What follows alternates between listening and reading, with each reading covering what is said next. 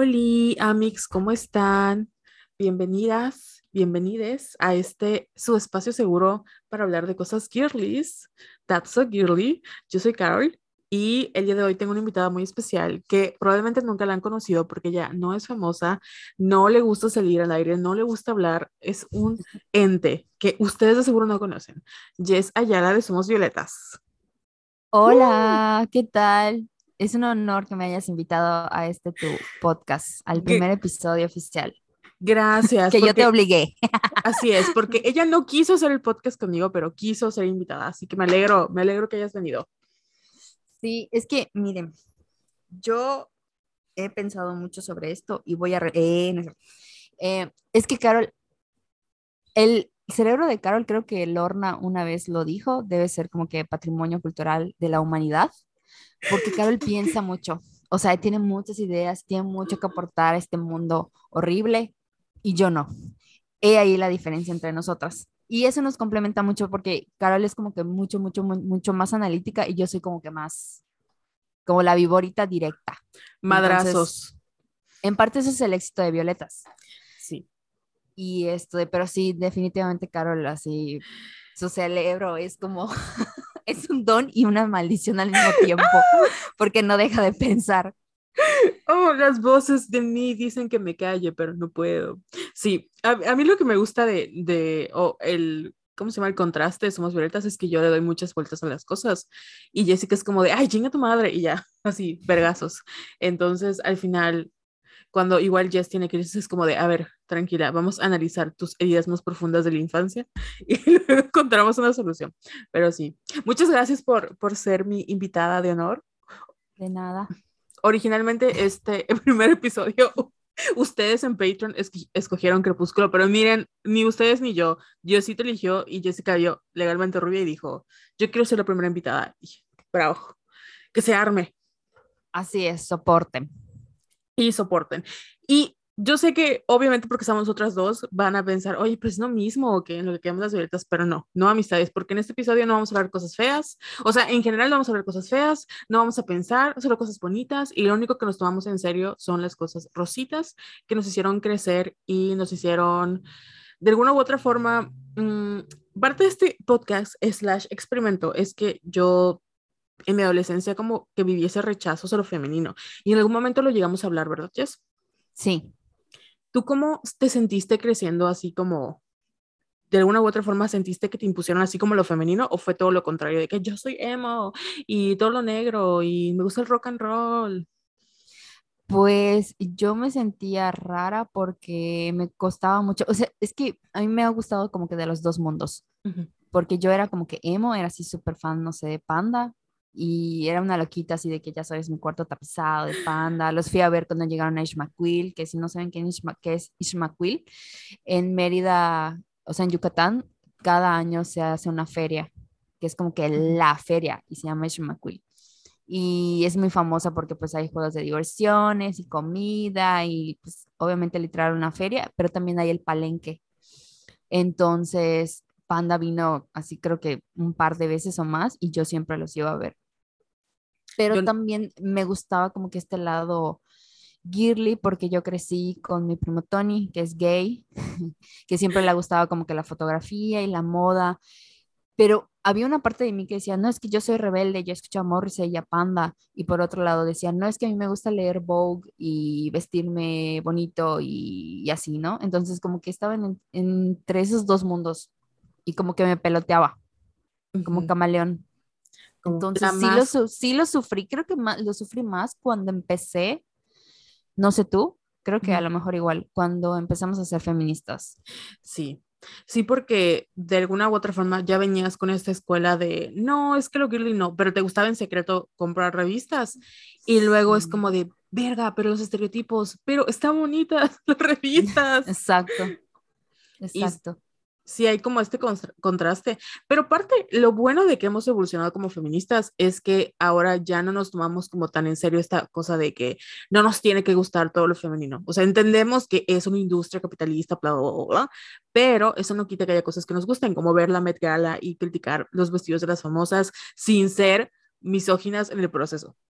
Así es, me encanta que ya puedo escuchar a One Direction y decir yo era Directioner y soporten. Y soporten. Oye, ¿viste el concierto de Harry en Coachella? Coachella. Güey, sí, o sea, me dormí a las 3 de la mañana porque eh, fueron dos fechas, ¿no? O sea, el fin de semana pasado y este sábado que pasó, que fue 19, si no me equivoco, de abril.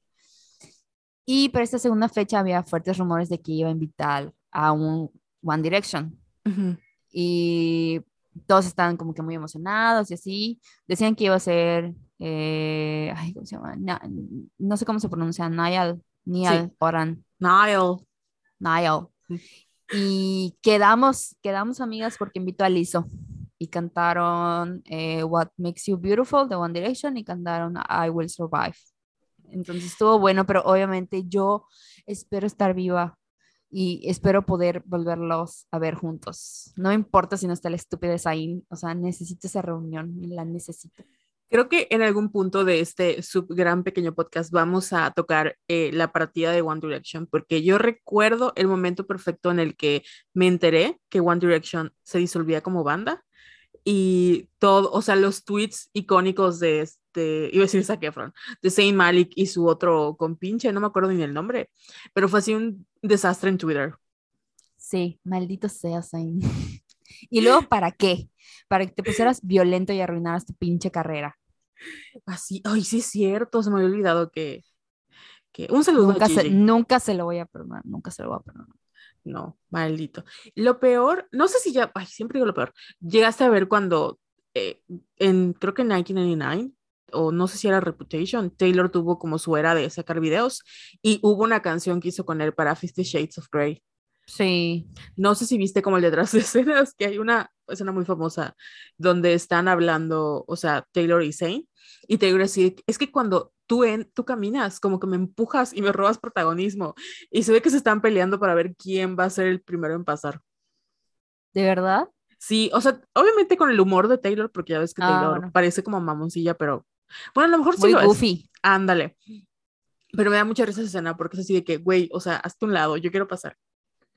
Ay, pero eran amiguis por Gigi, o sea. Sí. Siento que Taylor lo toleraba nada más por eso. Como, como la mayoría de los novios de sus amigas. Que les piden Gigi un favor de, oye, ¿será que puedes colaborar con mi novio? Porque ya no tiene, no tiene su banda. Sí. Pero bueno, ese fue la para, eso fue el resumen de Jess de, de Coachella. Y hablando de Harry Styles, creo que también es parte de como lo que queremos hacer en este podcast, de por ejemplo a Harry se le celebra mucho que él está como en contacto con su lado femenino y good for him, pero muchas veces a los hombres se les celebra más como esa parte femenina que a las mujeres.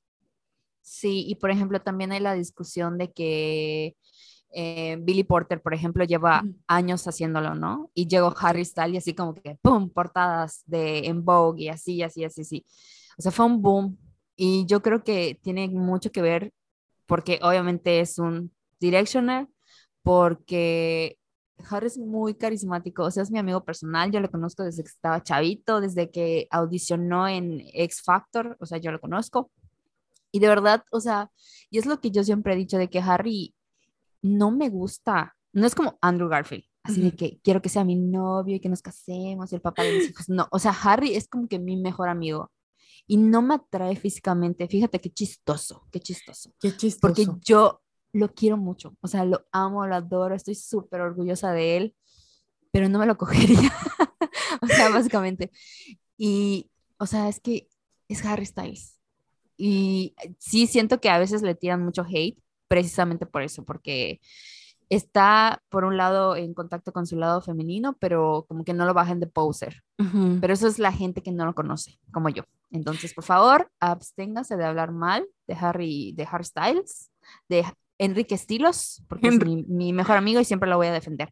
Ah. Y sí, tienen razón, Billy Porter lo, lo, lleva haciendo hace mucho tiempo, pero pues soporten. entran otras, soporten y allá entran otros temas, ¿no? O sea, obviamente Harry es un niño privilegiado, es blanquito, está joven. ¿Qué quieren que les diga? Que soporten, nada más. Conclusión. que soporten. Sí. Ahorita que dijiste algo de Harry, esto no sé si lo sepas tú, probablemente sí, pero Kike Estilos tiene mucha influencia acuario en su carta. Sí. Es súper acuario ese güey. Sí, por eso es rarito. Sí. Sin ofender a los acuarios. atacada, atacada en mi primer episodio. Y tú sabías que según Nostradamus que hizo la carta del anticristo, la carta del anticristo, el anticristo, anticristo, es acuario, o sea, todo lo tiene acuario. ¿De verdad? No, no sabía eso. Así que, conclusión, Harry Styles, el anticristo. no, no que los, los hombres acuario que yo conozco sí son como muy extravagantes. Les encanta llamar la atención. Son como, como Leo, pero intelectuales y raros. Es, no sé, está por ahí. Una combinación medio extraña. No recuerdo, es que yo como acuario se los digo, no salgan con un nombre acuario. O sea, quiero mucho a Tom Hiddleston con todo el dolor, o sea, con todo el dolor de mi corazón es, o sea, no. Ese, a ese güey, el Getaway Car le aplicaron el ser boy, por eso le dolió, creo yo. Pero lejos de eso, no conozco ningún otro hombre acuario y espero en Dios no conocer a uno más. Y yo sí salí con un hombre acuario. Y por eso te digo que son como muy, no sé, son muy raros, son muy raros. Por eso no. Que les cuesta mucho demostrar afecto. Sí, sí. Muchísimo. ay, no. Una vez hasta me persigno. Salí con el nombre Venus en Acuario y fue como que. Eh, eh, eh, qué horror. No, jamás. no. tienen este. Todos estoy hablando mal de los Acuario. Si ustedes son mujeres Acuario y hombres gay Acuario, felicidades son personas no binarias acuario, felicidades. Si es un hombre heterosexual acuario, lárgate, este no es tu programa, no eres bienvenido, a excepción que seas Harry Styles. Así es. Um, Güey, Ed, Sheeran, Ed Sheeran es acuario, o sea, es todo lo que tengo que ¿De verdad? Según yo. Ah. con, razón, con razón, Taylor no, nunca, jamás en la vida se le cruzó por la mente. Y esperamos que siga así, Taylor, por favor. Sí, sí, totalmente. Pero bueno, ya platicamos el chisme, los acuarios y no, no sé cómo exponer, pero el objetivo de este episodio es hablar de legalmente rubia y tiene mucho que ver también con la misoginia internalizada. Pero no lo vamos a hacer así como que súper serio, sino es una plática de películas tranquilas, sin pensar en cosas feas. Cortea el análisis a todo, así todo profundo a nivel somos violetas. Que, oh, tiene, tiene, que haber, o sea, no puedo, no puedo callar mi cerebro, las voces están allá. Pero algo que me gusta mucho Legalmente Rubia, que es una película del 2001, ahorita les digo quién escribió, es que no sé tú, porque tú la viste hace mucho, hace mucho tiempo y la volviste a ver ahorita, ¿no? En Prime. Sí. Yo la he visto como, o sea, sin que hubiera en Prime o no, la veía, ya saben, en medios alternativos, muy seguido. Y tal vez no lo noté, pero tú que la viste hace mucho y ahorita la volviste a ver, ¿sientes que si hubiera salido en el 2021 o 2022, ¿sería vigente todavía o la ves como un producto de su época? Eh, ay, no, estoy pensando porque ayer que la vi, siento que estuvo como que muy adelantada a su época. Sí, o sea, envejeció bien. Sí, sí. O sea, no es de esas películas que ay, no sé, no sé qué ejemplo poner, que dices, la disfruté, pero ahorita estaría súper cancelada o algo así, ya sabes, no, o sea, sí envejeció bien. Mm, ¿Sabes cómo? Es que eh, em, estas películas, para empezar, hay como una gran, ay, es que no sé si meter muchas de estas cosas para que se confundan amistades, porque ven que yo me explayo, pero creo que este, esta película forma parte de la icónica de los icónicos 2000, que para las mujeres fue muy crítico porque era, o, eras anoréxica o estabas gorda, ya sabes. Y teníamos, por ejemplo, a o sea, nuestro estándar de belleza era Kristen Dunst, era Reese Witherspoon, estaba también Winona. Aunque veníamos de los noventas, Winona todavía estaba vigente.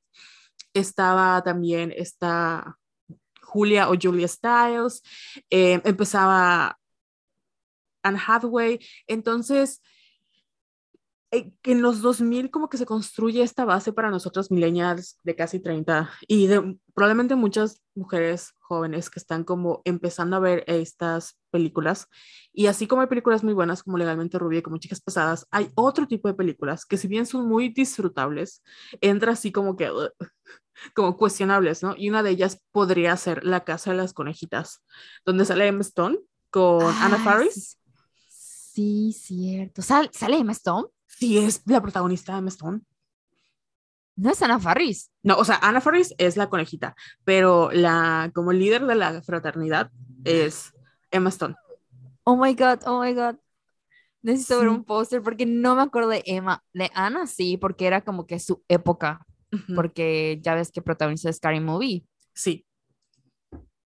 Ah, ¿Cómo se llama? Perdón. La, o sea, Bunny- Bunny's House o la Casa de las Conejitas, creo que es del 2007. Y sale la hija, una de las hijas de Bruce Willis, no sé si es Runner Willis.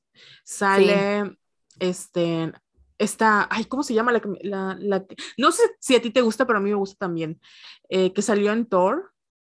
Esta mujer bellísima, que se me olvidó su nombre, que es muy voluptuosa.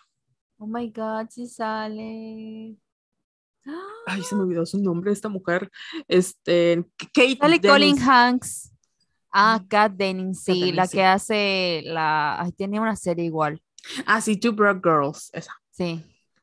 sale Colin Hanks, que yo no sabía que era hijo de, de Tom Hanks, aunque se parecen mucho, pero no se parecen. ¿Y quién más sale? Eh, sale, creo que Catherine McPhee, que Sí. Fue una concursante de algún reality show y luego hizo películas.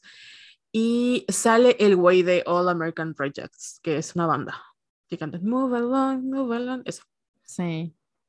Y pues ese tipo de películas que si bien son entretenidas, al final cuando las vuelves a ver es como, no mames, o sea, güey, qué pedo con... ¿Quién aprobó esto? Y se nota que de alguna u otra manera son películas hechas por hombres como para mujeres, pero aún así se siente como esta, como esta construcción de que es un- una película para mujeres y la disfrutas porque está pendeja y pasas un buen ritmo, ¿no? Un, buen ratito. Pero en el caso de, de, Legalmente Rubia, aunque la dirigió Robert Luketic, o Luketic, fue escrita por Karen McCullan, Lutz y Kristen Smith. De, es de una novela también del 2001 llamada Legally Blonde. Yo no sé, esto lo voy a, lo voy a, a comprobar, pero tú sabías que Reese Witherspoon es una lectora ávida Sí. y much- o sea, ella tiene una casa productora que se encarga de hacer o se encarga de adaptar libros que le gustan a películas. Sí. sí sé. Entonces, no sé si esta película llegó con hacia o sea, llegó con Reese después de que ella leyó el libro o le dieron el guion. O sea, no, no sé todavía cuál fue como ese proceso, pero se me hace muy curioso que una de las más grandes exitosos o películas exitosas de Reese haya sido adaptación de un libro que tiene mucho que ver con lo que ella es hoy en día. Sí, según yo, como que todavía para eso no le entraba a producir ni a nada de esto. Pero sí es muy curioso que estoy leyendo y no, no, no, no. Así Ay, fíjate que yo no sabía que era de un libro. Sí, es de un libro. Chistoso. Es, y muchas de, los, de las películas de los 2000 también son adaptaciones de libros. Por ejemplo, el de Confesiones de una Shopaholic es una adaptación de un libro. Em, esta película de Pra- Practical Magic con Sandra Bullock y, y Ah, Nicole. Kidman es de un libro. Em, ay, ¿qué otra película había? Bueno, así hay varias películas que son como de productos de los 90s, 2000, que son adaptaciones de libros. Pero esta es probablemente así el epítome de lo más rosita. Y la escritora, una de las escritoras, que es Karen McCullan, escribió también y co- o coescribió 10 cosas co- que odio de ti. Él está Mm. encantada. The House Bunny, que ya dijimos que es como un producto de su época. La cruda verdad, que en inglés es The, The Ugly Truth, con y también escribió un, una de mis películas favoritas que se llama She's the Man con Amanda Bynes. Ah, esa no te la manejo, no la he visto. Es la de ella, ay, ¿cómo se llama? ¿Ella es el hombre? No. Eh, lo que, no sé si, no, lo que una chica quiere, no. Una chica en apuro se llama en español. Que sale Ah, ok. con Shagni Tatum. Si no la has visto, te voy a obligar a verla porque está muy buena. Está bien, la voy a ver. Bueno, eso, eso es como el intro de Legalmente Rubia. Y la película está protagonizada, obviamente, por Reese Witherspoon, Luke Wilson en el papel de. Se me olvidó su nombre. Eh, Emmett. Sel- Emmett. eh, Selma Blair, Matthew Davis, Victor Kerber y la icónica Jennifer Coolidge. Y la historia es acerca de las aventuras de Elle Woods, una estudiante que decide perseguir el amor de su vida hacia Harvard y tratar de cambiar de alguna u otra manera quién es, pero en ese proceso descubre quién es realmente y lo que le apasiona. Y El Woods durante toda esta película se va a enfrentar a discriminación, a sexismo, bueno, más que discriminación, a sexismo y a micromachismos, porque ella es rubia y todo el mundo la clasifica como tonta. Yo sé que por como defino la película puede parecer que esta es muy como boba y que en algún momento vamos a ver a una niña privilegiada sufriendo porque le hacen bullying, pero en realidad creo que toca un tema muy complejo, muy divertido y lo hace de una manera sin hacer sentir que los ricos también lloran. Ajá, sí. Entonces, bueno, ya esa es la entrada de la película. Ahora sí, Jess, platícame, ¿cuáles fueron tus impresiones de Legalmente Rubia? Bueno, para empezar, el cast está perfecto. O sea, no me imagino a otra persona, a otra actriz haciendo de Elle Woods, porque mi amiga Reese Witherspoon está increíble. Y los chistes son muy buenos, o sea, yo, yo no recordaba muchos chistes así como muy puntuales, por ejemplo, cuando ella dice, le está contando a, ¿cómo se llama el personaje de Jennifer? Eh, Paulette le está contando a Pauleta así de que no, es que yo para mi video, video ensayo hasta contraté a un tal Coppola para que lo dirigiera. Entonces, ese tipo de cosas que como que, es, o sea, la estás viendo y sueltas la carcajada porque en realidad es muy, muy divertida. Y también eh, um, me gustó mucho que, no sé si es como que muy idealizarla mucho, pero no es tonta. O sea, es una niña blanca, privilegiada, cada dinero y todo lo que tú quieras. Pero de verdad, algo que la, como que la resalta es su, iba a decir humildad, pero no es humildad, es como, es muy genuina y es buena persona. Sí.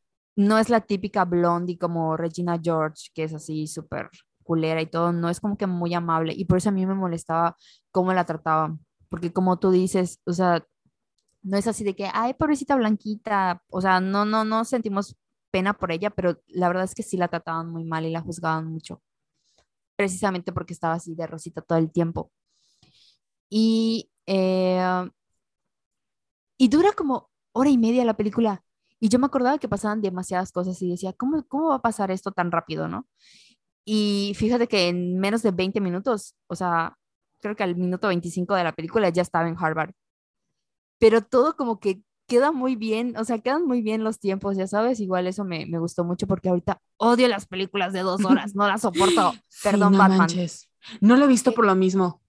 Carol, no puedo, o sea, no, ya, ya mi, mi cerebro no tiene esa capacidad de atención, entonces agradezco, tú sabes que yo amo la comedia, agradezco que haya comedias buenas como Legalmente Rubia que duran hora y media. O sea, puede parecer algo muy pendejo, pero no manches.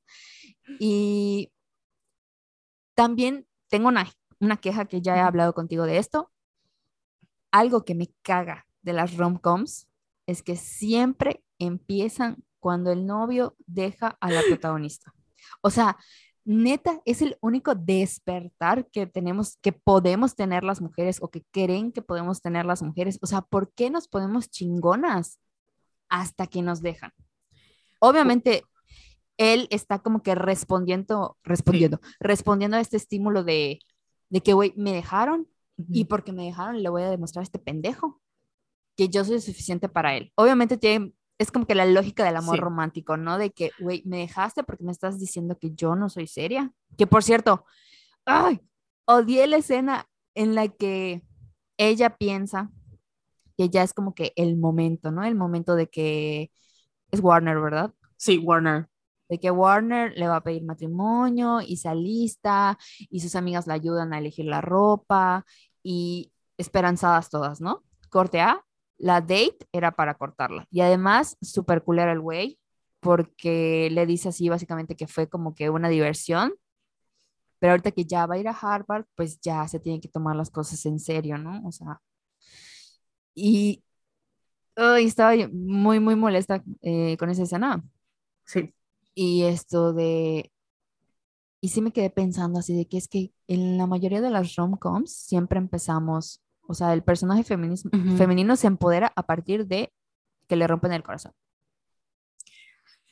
Yo tengo una teoría ahí, no sé si ya la platicamos según yo, pero mi teoría es que como somos mujeres y nos enseñan que nuestro único papel en el mundo es ser amadas, o sea, no es que sea nuestro único papel, pero adquirimos valor cuando tenemos un, un buen hombre a nuestro lado, ya sabes, entonces, en, si tú toda tu vida has pensado o de alguna u otra manera llegas a un punto donde cumples esa misión de que por fin un hombre me escogió, oh my god, dentro de todas, o sea, yo me escogió, y luego te dejan, es como replantear todo lo que has hecho en esa relación para que te sigan eligiendo. Y siento que muchas mujeres, porque me ha pasado, a lo mejor ya te pasó, nos quedamos en relaciones donde ni siquiera nos gusta tanto, ni siquiera estamos tan felices o no nos tratan tan bien, pero no quiero estar sola y quiero que los demás vean que yo sí tengo un hombre y que a mí sí me escogen y que yo soy como la más, ¿no?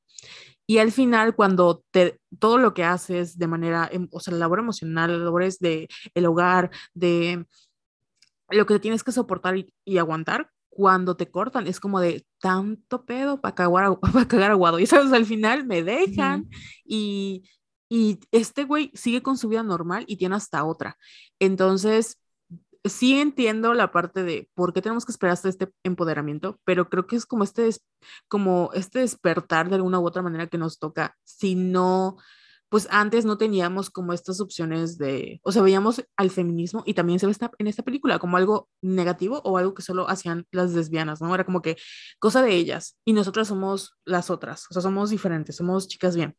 Entonces, tener como este despertar, creo que solo se viene a confrontar cuando por fin cumples esa misión de vida, que es obtener el anillo o estar en una relación, y luego ya la pierdes y te das cuenta de que hiciste todo y al final fue indiferente. O sea, es, o sea, es, es El Woods. Eh, contrató a un Coppola para que le dijera su video y aún así eligió a otra. Sí. Y además, ay, es que dijiste ahorita una palabra que ya se me fue. Eh, como trauma. Eh, no, no, no, no, no, no, ya se me fue, se me fue la idea por completo. Pero, ay, o sea, mi punto es que hizo todo, sí. ya al final no fue suficiente para ese güey. O sea, la subestimaron eh, por Warner y por todos allá en, en, su clase. Y cuando demostró que sí podía, aún así, Warner no la quiso. Y esa escena así en la que ella se da cuenta de que, güey, para ti nunca, o sea, yo, yo no voy a ser suficiente. Es así como que, ay, chinga tu madre. Y fue cuando como que tuvo otro, otro despertar y dijo, vas a ver, o sea, ahorita sí vas a ver. Y fue cuando empezó a como que aplicarse un poco más en las clases y ya, ¿no? Al final la Callahan la elige para que haga su pasantía con él. Maldito cerdo. Maldito cerdo asqueroso. Y sabes qué es, o sea, ya como recapitulando lo que pasa en la película, porque El Woods es una, ella es, iba a decir dueña, ella es la presidenta de su, de Delta Nu, una sororidad. Estudia en California, ella es una Valley Girl, o el tipo de la Valley Girl. Y cuando estaban haciendo esta película, las dos escritoras habían leído el libro y les gustó mucho, ¿no? Entonces planearon hacer la película, pero la película no era nada que ver con lo que estamos discutiendo ahorita. La película iba a ser más como American Pie, así un poco más grotesca o como le dicen ellos, raunchy. Y al momento de hacer los cambios en la película, el director aceptó el proyecto sin saber que iba a acabar siendo como esta historia empoderadora de El Woods. Y dentro de todas las actrices, cuando lo leyó, dijo, mm, yo quiero a una persona que parezca, o sea, que se vea bella, pero que tenga como inteligencia, ¿no? Y se la ofrecieron a Reese Witherspoon. Pero Reese Witherspoon venía de hacer otra película llamada Election creo que Election Day, que es de, ay, se me olvidó el nombre, este muchacho que todo el mundo, que es súper hip, hipster. Em, bueno, ahora les digo, en esta película ella hacía un personaje llamado Tracy Flick, que era muy, no era muy agradable, o sea, todo su personaje era como ser nefastita o, o parecer un likable. Y la cosa con este, con este personaje es que la hizo que los estudios de alguna u otra manera la vieran como que ya no era, o sea, ya no era bonita, no era graciada, era su personaje de un likable.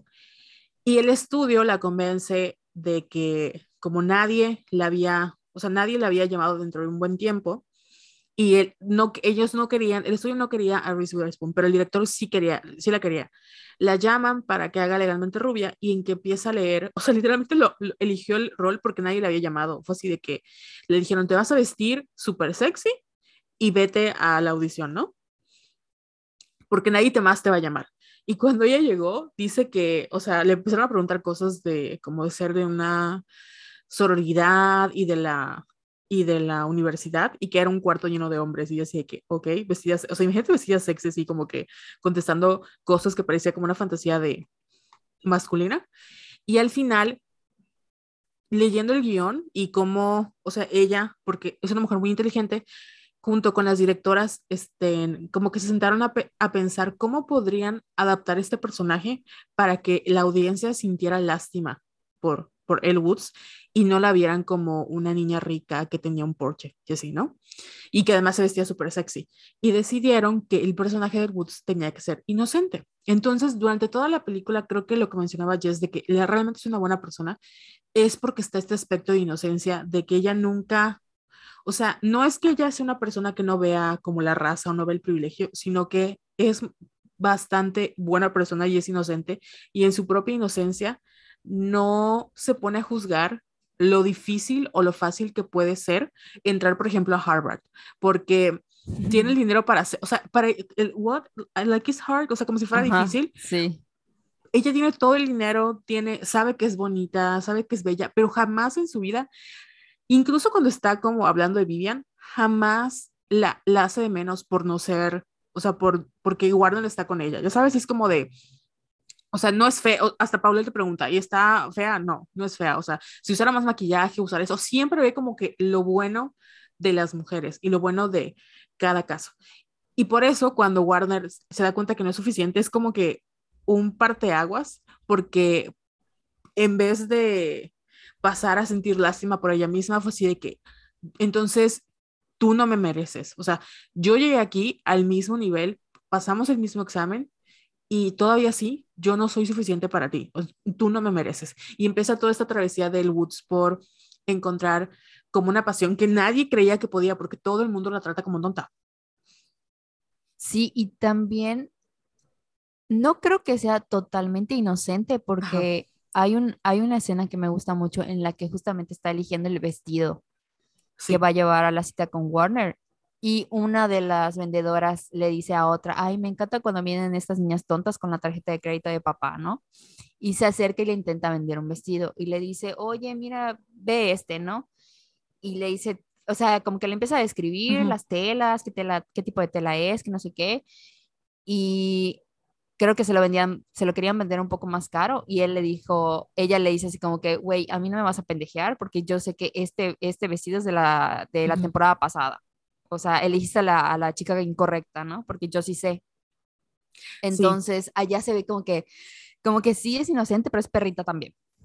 O sea, perrita, pero de las buenas. Y también hay otra escena que me gusta mucho en la que llega con el grupo de Vivian y de Warner, que ella quiere unirse como que al grupo de estudio. Ya hasta lleva así como que panecitos, su cesta de panecitos, así de que, oigan, ¿me puedo unir con ustedes? Y Vivian así de, no, es que ya estamos llenos. Y ella así de, no, por favor, hágase, háganme así como que a un ladito. Y Vivian, no. Y luego se está yendo y el personaje de la de lentes con pelo rizado, no sé cómo se llama, pero es la lesbiana. Perdón por decirlo así como el personaje de la lesbiana, pero es la lesbiana. Y le dice, ay, ¿por qué no te unes a una sororidad o ves qué hacer con tu tiempo? Y, ay, pero no me acuerdo cómo, cómo sigue, que le di, ah, se voltea a él y le dice, ay, ¿sabes qué? Si tú te hubieras aparecido a, no sé, a una fiesta de bienvenida, por lo menos yo hubiera sido amable contigo. Y, e, y la lesbiana le responde que después de que me llames eh, lesbiana, que lo subtitulan como tortilla en español, qué horrible, después de que hayas votado contra mí y me hayas llamado lesbiana, y él le contesta, güey, yo no uso esa palabra, o sea, seguramente la escuchaste de Vivian y ya se va a su cuarto así toda deprimida. Entonces, como que ves que literal es una buena persona, es educada, diría yo, no tanto como que inocente y muy empática.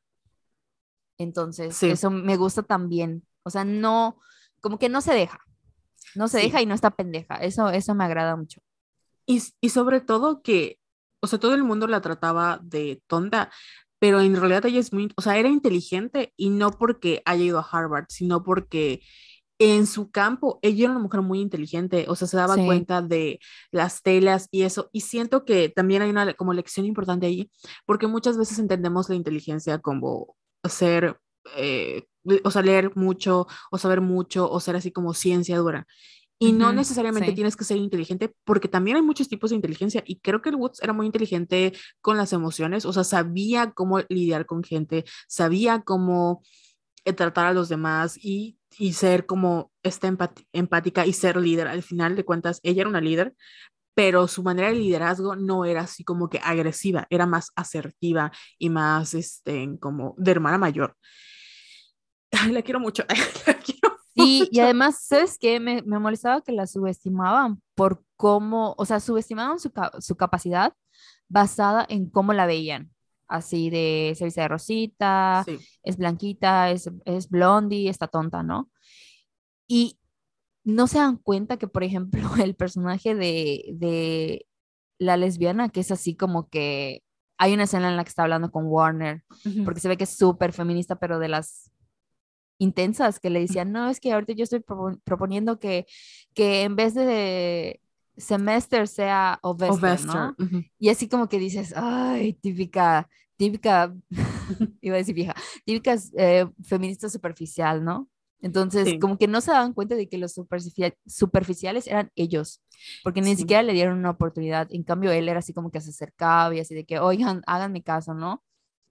Y me acabo de acordar de la escena en la que hacen la presentación Sí. Que ella llega y dice, We're both Gemini. And y la semana pasada comencé a comer un día que no comprar ese, horror, ese horroroso suéter, este, ay, como naranja. Sí. Salmón. Yo soy Elwood y él es eh, Bruce y los ambos somos Géminis, que no sé qué, y todos con su cara así de... Ay, no, es que está muy divertida. Pero lo, padre de esa escena es que todos ves como que así sus super logros y ella de, me estoy presentando y esto es lo que soy. O sea, no voy a decir, sí, yo, no sé, construí miles de casas y yo, al final de cuentas, el Woods tenía un chingo de dinero. O sea, creció enfrente de, de un spelling en, en Bel Air. Y también veía a sus papás y digo, no sé, no sé qué tan inteligentes sean sus papás como en cuestiones de negocios, pero pues han de ser inteligentes, ¿no? Y, me imagino que creció en un hogar amada, super, o sea, era una persona literalmente feliz y ves a los demás así como de, güey, qué pedo. Y ella jamás, jamás, jamás como que se rebaja ella misma, o sea, como que nunca duda de ella misma. Sí. Bueno, estoy pensando, sí, sí, sí hay momentos en los que sí duda. Ah. Bueno, ajá, vamos a llegar más adelante en eso, porque hay un momento en el que sí lo quiere abandonar todo, pero pues se entiende por qué lo quiere hacer. Pero me refiero a que no duda cuando se encuentra con estas personas, como que no se siente intimidada de la inteligencia, porque ella sabe que llegó ahí también, ya sabes, o sea, se puso a estudiar, logró pasar el examen y al final es que lo piensas bien, tu novio te deja y se fue a Harvard y ella dice, bueno, tengo que, o sea, tengo que volverme una persona como digna de, ese, de, de, él, ¿no?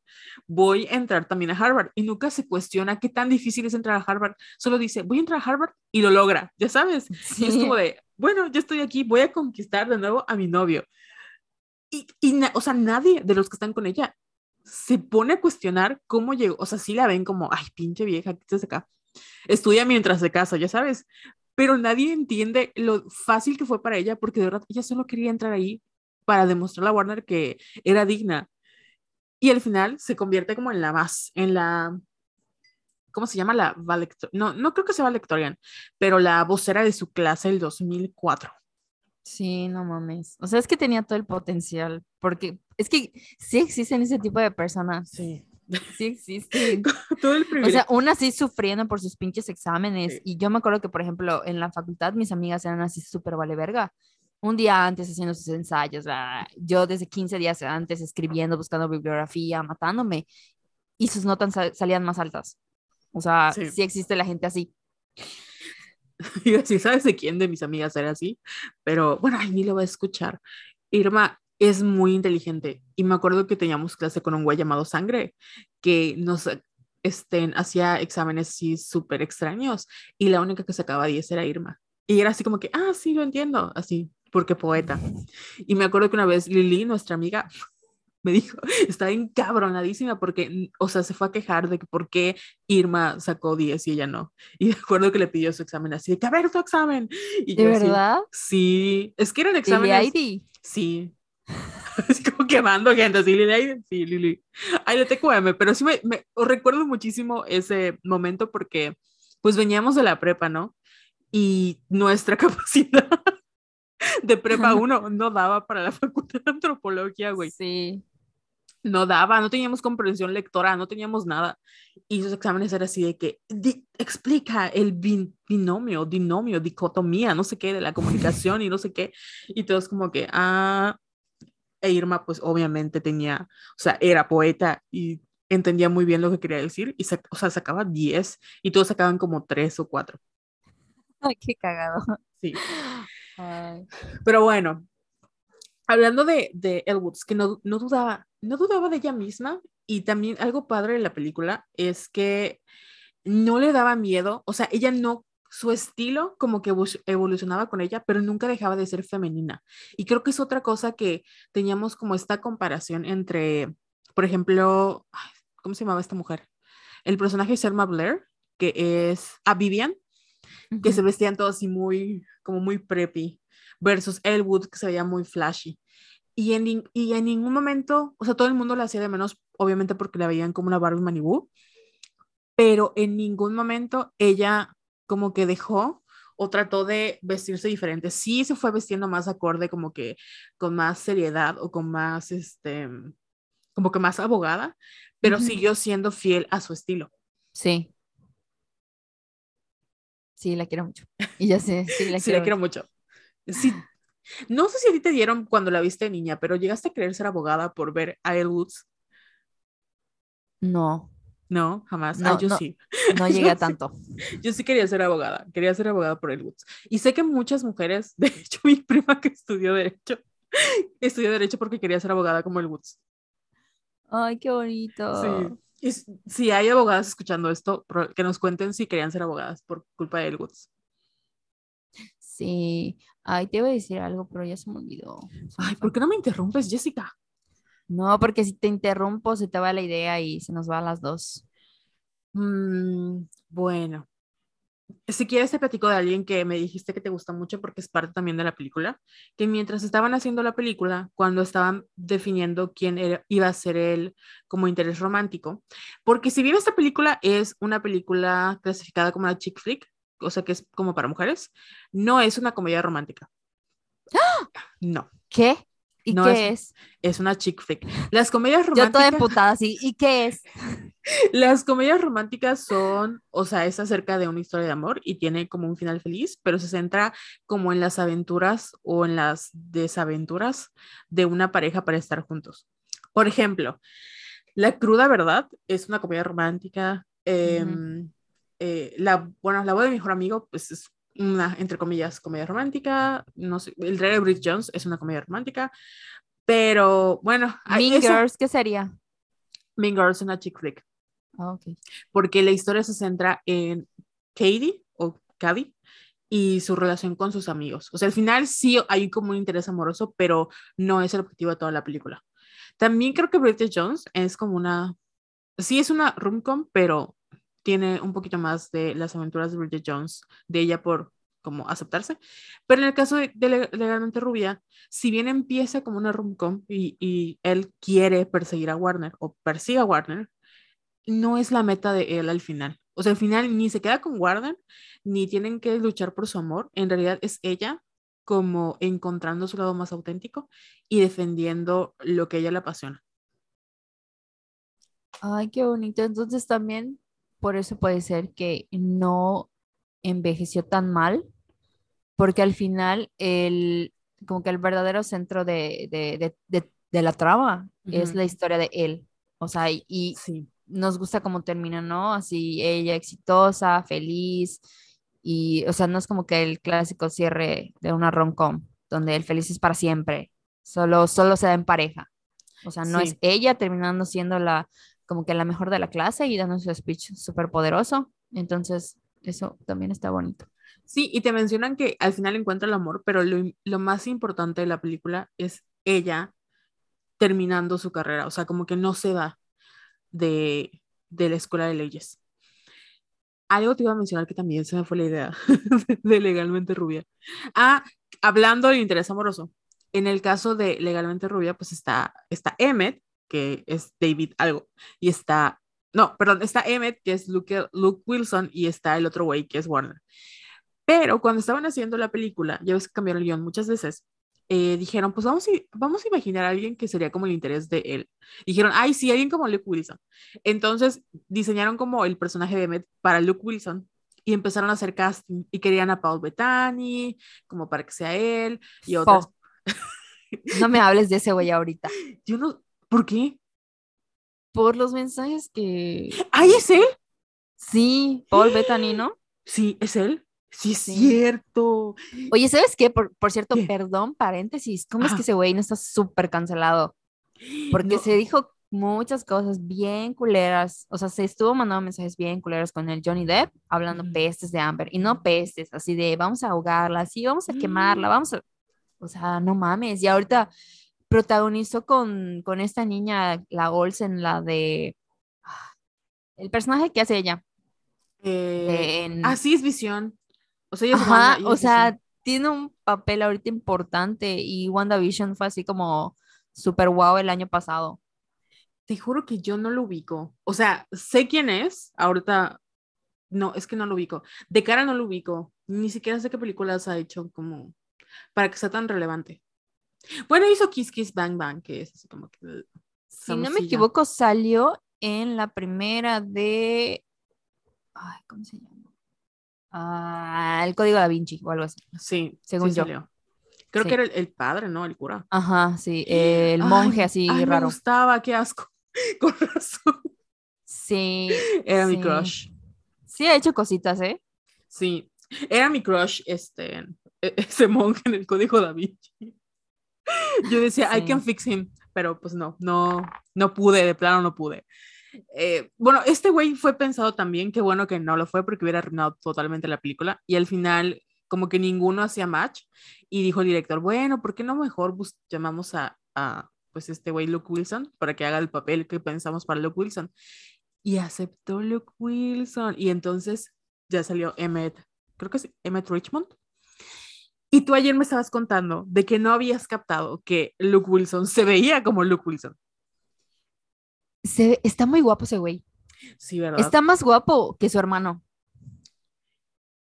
Uh, Owen, sí, definitivamente Owen Wilson, sí. Owen Wilson. y yo no sé cómo no despegó.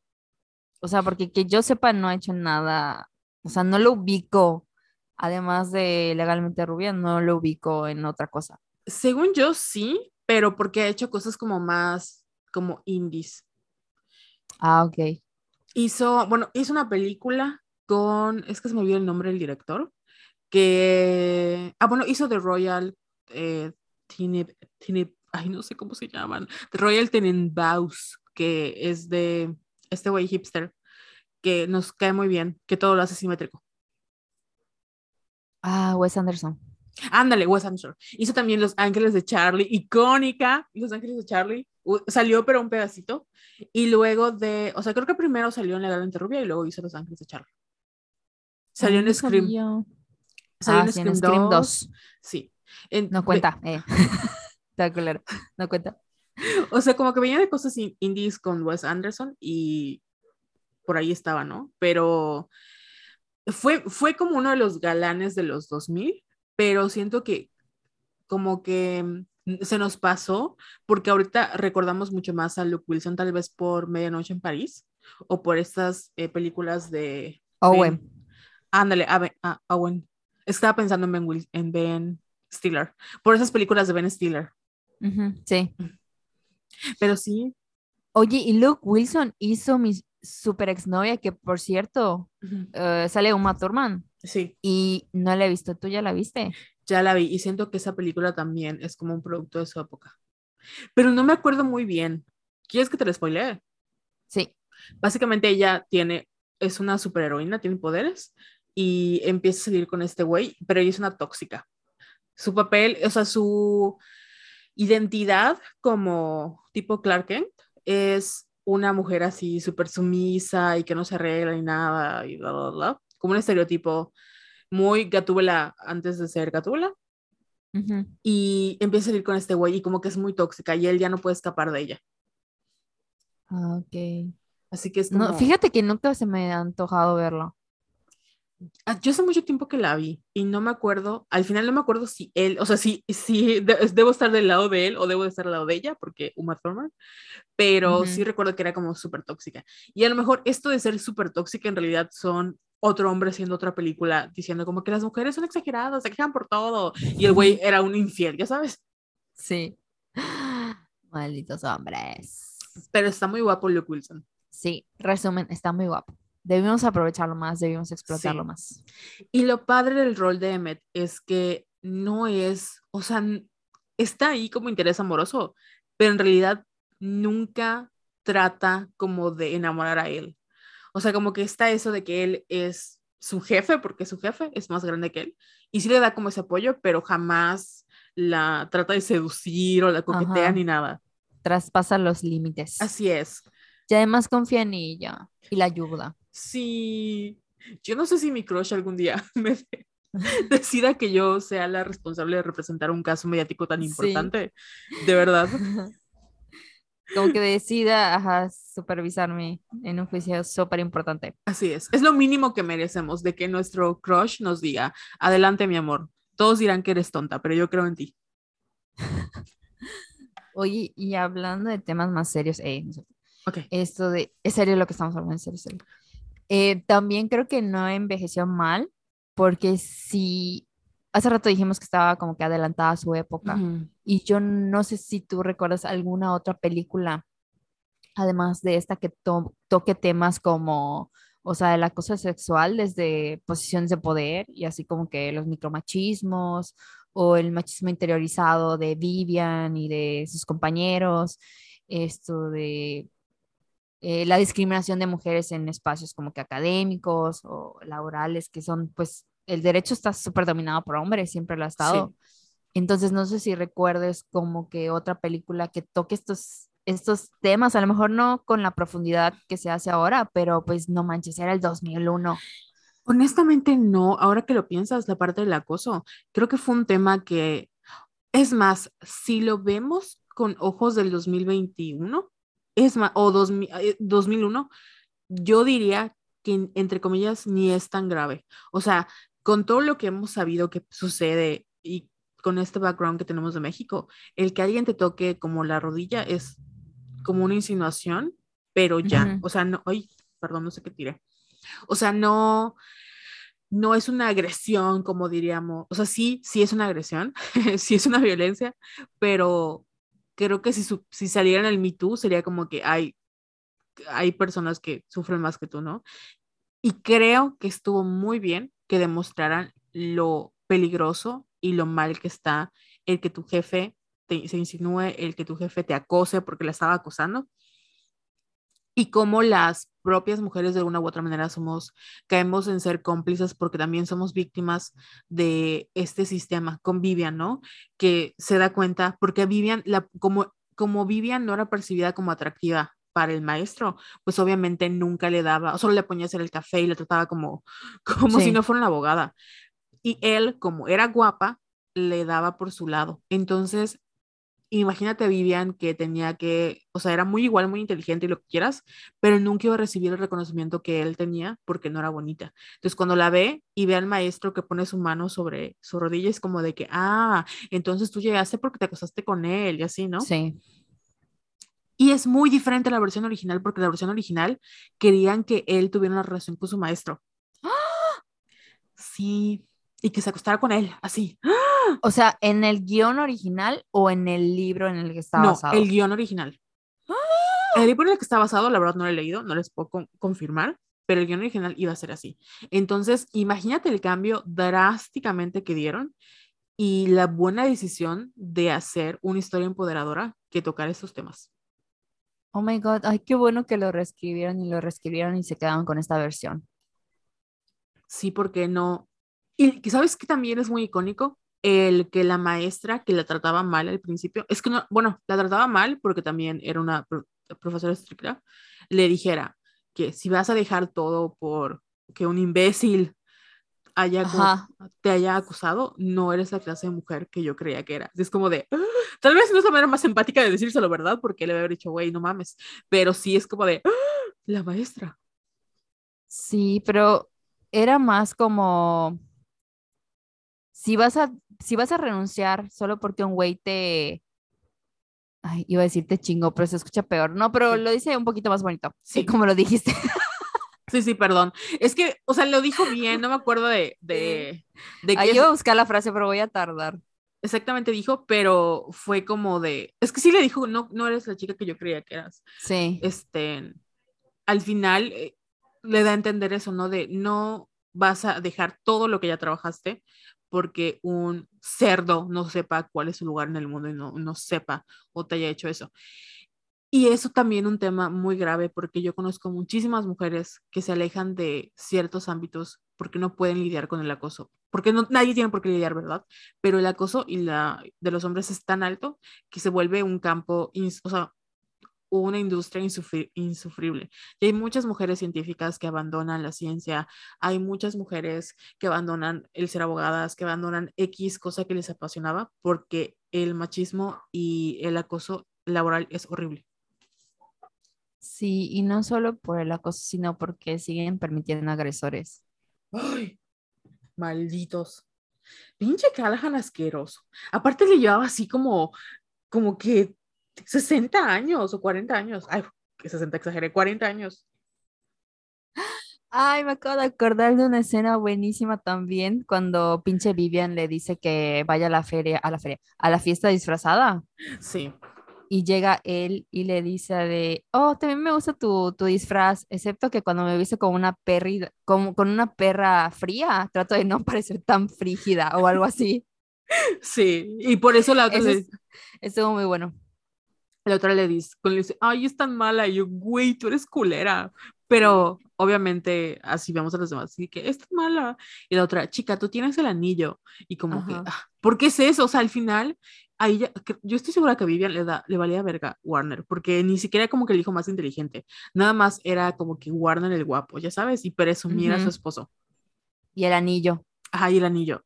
Tremenda piedra de que ella obtuvo el anillo de la abuela, o sea, ella es merecedora del anillo de la abuela. Y al final el tipo ni siquiera lavaba sus calzones solo. Sí, sí, es cierto. Pero bueno, ¿qué otra cosa de legalmente rubia eh, en que viste tu rewatch te llamó la atención? Eh, um, pues los personajes femeninos me gustan mucho. Hasta Vivian que ya cuando conoce a él como que em, como que se ve que quiere ser su amiga, pero sabe que tiene que tener un límite porque es la ex de su prometido. Pero todos me gustan mucho. Paulette es muy divertida. Me gusta como, eh, como Riz, iba a decir, como él la, la, acompaña, la defiende, le dice, güey, no te dejes, vamos a rescatar a tu perrito y mandas a la chingada a tu ex. Eh, escena que dijiste cuando la profesora le dice así como que, él, no te dejes también esto de, no manches, la acusada también está muy cagada. O sea, la escena en la que va él para obtener eh, la coartada. Sí. Está muy buena, está muy buena porque se lo está diciendo por teléfono, ¿no? O sea, están en la prisión y están teniendo una, o sea, están de frente a frente, pero tienen, están hablando por a través de un teléfono. Y le dice, es que me hice la liposucción. Y él así como que, ¿qué? Ese día que mataron a mi esposo me estaban haciendo la liposucción. ¿Ah? Pero la cara, o sea, te juro que pausé esa escena porque la cara de él así de, ¿ah? Y ya así de que me hice la liposucción y ¡ah! Y gritan las dos, o sea, está muy, muy cagada. Y me gustó porque esta, ay, no me acuerdo cómo se llama, la, el personaje de la acusada, ¿cómo se llama? este, Brooke Taylor. Ah, Brooke. Desde un inicio como que hicieron match y como que siempre confió en ella desde un principio porque él la, o sea, desde el día uno me gustó su lógica, así de que no, es que ella hace ejercicio y el ejercicio produce endorfinas y las endorfinas hacen feliz a la gente y la gente feliz no mata a sus maridos, o sea, simplemente no los mata. Entonces, así como que su lógica toda, toda pendeja, pero muy bonita. Y esto de, y se notaba que, o sea, ¿te diste cuenta de cómo Callahan la trataba? Sí. Así como que hasta, o sea, yo, yo decía, ayer que lo estaba haciendo, decía, güey, es tu cliente, o sea, ¿por qué, lo ¿por qué le hablas así? O sea, era que la juzgó desde el primer momento. Entonces, obviamente, Brooke no se sentía cómoda con él. Y por eso como que confió desde el, un inicio con él y se desarrolla ya una amistad muy bonita. Me encanta, me encanta y como igual le lleva así como que una cesta a la cárcel y le dice, te traje la Biblia, que es un cosmopolitan, y te traje tu perfume, y te traje esto, y que no sé qué. Entonces, está, está, me, gusta, me gustaron mucho los personajes femeninos en general, hasta las amigas, las amigas de él que no son tan relevantes, pero también están muy chistosos.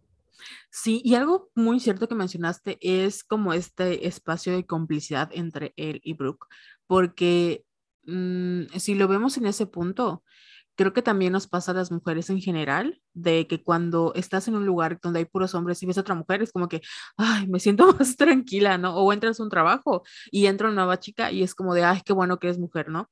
Porque hay ciertas cosas que ajá, solo otra mujer entiende. Y por eso igual es muy decepcionante cuando, yo sé que no tenemos que ser amigas de todas, pero sí, sí nos apachurra el corazón cuando crees que puedes confiar en otra mujer porque, pues, en teoría ha vivido lo mismo que tú probablemente y acaba siendo más misógina que los chicos de tu oficina, ¿no? Que tampoco es como que quieran ser misóginas. Bueno, a lo mejor sí, no, los, no las conozco personalmente, pero es parte del propio sistema. Y es muy padre como o sea, Brooke nunca duda que ella sea tonta. O sea, si es de, tú me entiendes y tú es la única que tiene cerebro, ya sabes, como que ella sabe este, en que yo jamás haría eso, que era lo más importante. Yo no sé, igual, o sea, Callahan y todos los demás, como que se burlaban de la clienta porque era muy estúpida, a pesar de que era una mujer rica que construyó su imperio sola, vendía cosas y nunca, o sea, nunca cuestionaron que ella no la había matado, siempre como que de seguro la mató, y pues bueno, o sea, nunca se pusieron a pensar qué pudo haber pasado si no había sido ella. Exacto, o sea, le echaron la culpa desde el inicio. Y además creo que algo que comparten todos los personajes femeninos es que como que luchan por porque la subestiman. Sí. ¿Y quiénes la subestiman? Pues los hombres. Y un poquito entre ellas también, porque pues Vivian al principio no aceptaba a él. O sea, ninguna de las, de las compañeras de clase de él la, la, toleraba hasta que ya se dieron cuenta de cómo era. Acabo de descubrir algo wow y muy inútil al mismo tiempo. Una de las amigas de él, la de pelo negro corto, es la que hace de la mamá de Cassie y Lexi en Euforia. ¿De verdad? Sí. Wow. Con razón se me hacía conocida. No, es que, ¿sabes que Legalmente Rubia tiene 20 años de estrenada. No mames, sí, es ella, es ella. Tiene 20 años de que la estrenaron. O sea, no mames. Oh my God. Ya estamos viejas, güey, qué pedo. Sí. sí. Y algo que me hizo, ay, vamos a cambiar el tema, no vamos a pensar en la edad. Algo que mencionaste muy padre ahorita es que todas las mujeres en la película al final son son subestimadas porque son víctimas del patriarcado, pero todas, o sea, incluso la, se me olvida el nombre, perdón por decirle la lesbiana. Sí. Este, esta chica, así la de lentes, ya saben quién es, la de lentes. De pelo rizado. De pelo rizado, también es, es subestimada. Paulette es subestimada, Vivian es subestimada. Estoy segura que la maestra en algún punto fue subestimada. O sea, todo el mundo es subestimado, todas las mujeres son subestimadas. Eh, pero en diferentes o mayores medidas. Y todas tienen como un prejuicio hacia ellas mismas, porque Paulette, por ejemplo, igual es como rubia y tonta, entre comillas, pero es, podríamos catalogarla como este estereotipo de white trash, ¿no? De que es una eh, mujer blanca que no tiene estudios porque no ha terminado la prepa, que vive violencia, que este, o sea, no tiene hogar y se siente insegura con su cuerpo y él jamás la juzga, o sea, jamás le dice baja de peso, jamás le dice como cambia tu ropa, al contrario le dice, tienes todos los atributos, solo, te voy solo que no has aprendido a leer el manual, ¿no? Y yo te voy a enseñar. O sea, jamás, jamás, jamás se atreve a criticar a una mujer y creo que eso también es muy importante para el contexto en el que salió la película, porque literal las bromas eran de que estaba, o sea, Cristina Aguilera era gordísima, Britney Spears subió un kilo y era así como que una ballena. Eh, Kelly, me acuerdo que esta niña, este, Kelly Osbourne, era así como la mujer más gorda del universo. Y güey, está flaca, está flaca. O sea, sí estaba llenita, pero pues normal. Igual Igual este Bridget Jones estaba así, la obesa del año, y era una mujer normal, o sea, una mujer normal. nunca voy a perdonarles eso, de verdad. Y todos los traumas con los que crecimos, y esta película nunca, como que nunca, no, no hay un cuestionamiento de si eres, o sea, tu tipo de cuerpo. Es más bien si eres rubia y te ven como una tonta, o si eres castaña y te ven como alguien más serio. Sí, y también eso habla mucho de él. Sí. O sea, porque como sus relaciones con otras mujeres. Porque al final, o sea, él está muy segura de sí misma, o sea, ella sabe que no tiene competencia. Sí va obviamente a competir con, con Vivian, pero no, no es como que vaya a seducir a Warner, sino está ahí, o sea, el montaje que vemos de él, ella tratando de ganárselo, pero en el momento en el que se da cuenta que no hay, o sea, que él no es suficiente para ella, lo deja y cambia como que su, su concentración, no, su foco de atención cambia totalmente a estudiar y a demostrar que es lo suficientemente buena para estar en Harvard. Y resulta y resalta que era su destino. Así es. Como, como diría, la ley es la razón de la pasión, ¿eh? Es compasión. Ay, sí. Ay, no, te, qué bonito. no te cueme. Y bueno, ya para ir cerrando un poquito, porque sé que no te gusta hablar mucho. Una de las escenas más, una de las escenas más icónicas de toda la película es ¿Sabes que yo me acordé que algo no envejeció bien, pero ahorita vamos a decir. Cuando ella llega en, en, el juicio vestida de rosa. Sí. Para cambiar, o sea, después de que atravesó todo este proceso de cambio y metamorfosis, ella por fin llega con su vestido rosa icónico como una Barbie. Ay, y sabes que el perrito la acompañaba a literal todos lados. Y tampoco me había fijado de eso. Sí. Que era muy común. Ah, no, dime, dime. No, que era muy común. O sea, Paris Hilton con su chihuahua. Sí, sí, cierto. Oye, ahorita que dijiste cosas que no envejecieron bien, porque obviamente no puede ser tan perfecta, ¿verdad? ¿Qué ibas a decir? A ver si estamos pensando lo mismo. Eh, la escena de el chico de la piscina. Y el estereotipo de los gays. Sí, sí, justamente eso iba a decir. Sí, no envejeció bien. Pero está muy bueno, está bueno. Está bueno, sí. Eh, creo que pudo haber sido más ofensivo. Aún así, es un estereotipo, pero ajá, es un producto de su época y tal vez lo pudieron haber manejado mejor, porque la escena de cuando le dicen que es que es gay, de, ay, los gays saben de diseñador, los hombres homosexuales no. Y luego así de imbécil, como muy estereotipado. Pero es que en los 2000, o sea, ser gay era como que la punchline. Ajá, sí, sí, totalmente de acuerdo. Yo no sé si, supiera, si supiera, si sabías que Legalmente Rubia tiene un musical de Broadway. Sí, pero no sé nada de él. Bueno, lo pueden ver en YouTube, lo ponen como Liga de Blonde Musical.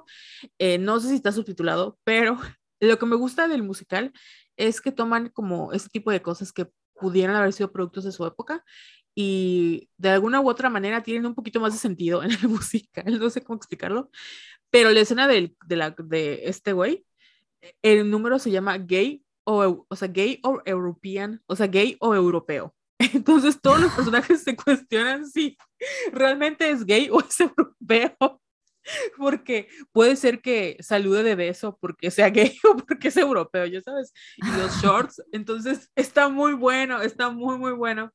Y creo que te digo, de esa manera es como más, em, menos agresivo y menos estereotipado, porque sí. Sí. Ay, pero me gusta mucho cuando cuando ella está esperando a tomar agua, ¿no? En, Ajá. en los juzgados. Y se mete este güey Ay, sí, se antes de ella y empieza a tomar agua. Y ella así como que se pone a, a hacerlo así. Con su tacón. Y se voltea a él y le dice, a mí no me vengas a zapatear con tus eh, tacones Prada del- de la temporada pasada. Y ella así de, no son de la temporada. ¡Ah! Es gay. Es gay. No me acuerdo cómo se llama Antonio. Eh, no, no es Carlos, no. Algo no. Chuck. En Chuck, no. Porque obviamente tenía que ser gay y latino. Ah, sí. es Limpia piscinas, claro que sí. Claro. ¿Qué te dice? Una vez dejó una cinta de Cher junto a la piscina, así como de. Porque obviamente. Ay, es que me acordé. Yo usaba tanga. Sí, usaba tanga. Ay, eso sí, fíjate, está, está mal, está mal. ¿Que usa tanga? No, o sea, el estereotipo. Sí, hablando de. Te iba a contar dos estereotipos. Ya ves que el, el idol que me gusta, Wono, entró en una controversia porque se fue, tiene como un canal de YouTube donde sube vlogs, ¿no? Y se fue a un hotel, no sé cuál, pero al meterse al tra- o sea, a la piscina, en vez de ponerse, no sé, un como bañador así de short, se puso un espido, que es como una tanga. Y todo el mundo estaba así de que, güey, eso es lo más LGTBQ friendly que he visto en mi vida. Pero se veía bien ¿por qué son así? Sí, porque son así, le gusta enseñar su cuerpo, nada más le gusta ser encuerado. Pero bueno, y otra cosa que te iba a mencionar sobre... em, Ay, no, ya se me fue. Algo te iba a decir. No lo apunté. De... ¿De qué? Ay, ¿qué te iba a decir? Del LGTB friendly. Mm, no sé, ya regresaré a la idea. Del estereotipo. Ah, ya me acordé de Cher. Ujú. Eso no te lo he contado, pero yo tengo un vecino que, en de- de- o sea, perdió su casa porque se fue a un concierto de Cher. ¿Qué? Un vecino que tiene familia, hijos, ya tiene, o sea, mucho más grande que yo. Lo que pasa es que trabajaba con mi mamá, o sea, era su ayudante, ¿no? Y un día, pues no fue a trabajar y le preguntó a su mamá, oye, ¿y dónde está fulanito? Y su mamá, sí, no lo encontramos, no lo encontramos. Y no apareció. Y luego de unos días le dijeron, ah, ya apareció fulanito, es que se fue a un concierto de Cher, entonces como tenía dinero, hipotecó su casa, o no sé si le empeñó o qué hizo, y se pagó su dinero para ir a ver a Cher, a México. No mames, Tenía nosotros como- cuando venga Taylor. Sí, yo ya dije a mi mamá que yo voy a hipotecar la casa, me vale, porque tenía como 16 años el muchacho y se fue a ver a Cher. Qué fuerte. Sí, Pero está casado y tiene familia, entonces cada vez que veo esa escena pienso en este chico y digo, "Ah, ¿será? ¿No será? ¿Será? Queda la duda si es gay o europeo. Ay, no manches, una camiseta que diga. Gay o european. Pero bueno, ya vamos cerrando porque yo sé que ya tienes sueño y que no te gusta hablar mucho. ¿Qué es ¿Por que qué me dejas mal, Carol? ¿Por qué me dejas mal? Ya es suficiente en Somos Violetas. Este es mi podcast y yo voy a decir lo que yo quiera, no me vas a Bueno, censurar, no es cierto, no es cierto. Este, bueno, cuenta, a ver, habla, a ver, habla. No, o sea, tengo una última cosa que decir, A ver, dilo. pero tiene que ver con Johnny Depp A ver. y con el Woods.